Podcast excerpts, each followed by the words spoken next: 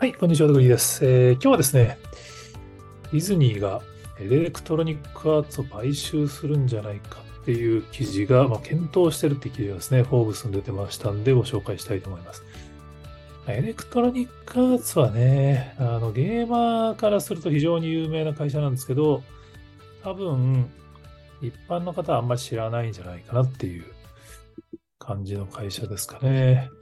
主に、どちらかというとスポーツゲームが強いのかな。まあ、FIFA のサッカーゲームとか、NFL とか、まあ、F1 のゲームとかですね。結構リアルなスポーツ系ゲームが強くて、で、スター・ウォーズとか、バトルフィールドとか、まあ、個人的には結構好きなゲーム会社なんですけど、先日ね、あの、マイクロソフトが大手ゲーム会社、ブリザードアクティビジョンを買収しましたけれども、あれも何兆円とかですからね。今度は、エレクトロニックアーツがどうも、NBC ユニバーサル、アップル、アマゾンでディズニーがこう買収先の候補みたいになっている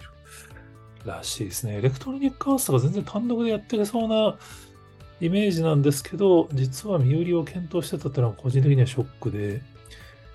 スター・ウォーズのゲームもね、あの、多分日本の方はほとんどプレイしてる方少ないと思うんですけど、めっちゃよくできたんですよ。もういわゆるこうジェダイになれるゲームで、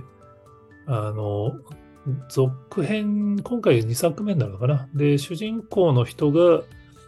あの、ルークとね、ジェダイの練習をするっていうコマーシャルが YouTube 上には上がってるんですよね。それぐらいそのディズニー側もちゃんとコミットしているゲームなんですけど、本当よくできてます。普通にスター・ウォーズの世界観に浸れる感じのゲームなんですけど、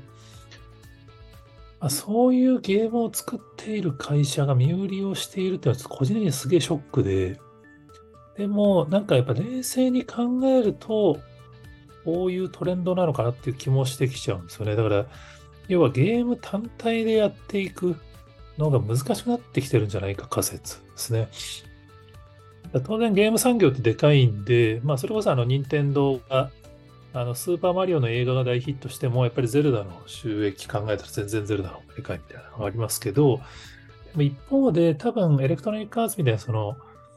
やはりじゃあスター・ウォーズのゲームするときには、でもディズニーに実はコンテンツの IP 使用料払ってみたいなのだと、実は利益率が良くなかったりするんじゃなかろうかって。だから、任天堂みたいに自分たちで IP 持ってて、映像も映画もでやるのが、ひょっとしたら今後のトレンド、まあ、だからコンテンツ産業の巨大化みたいな話かもしれないですね。ディズニーも、ライバルにこのエレクトロニックアーツ取られるぐらいだったら自分たちで買収した方がいいんじゃないかっていう動きなのかな。で、任天堂とかソニーが今やっぱ映像制作に力入れてますからね。ちょうど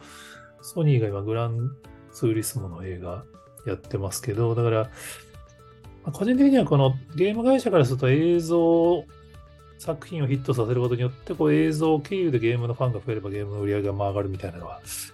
あり得るのかなとか勝手に思ってますけど、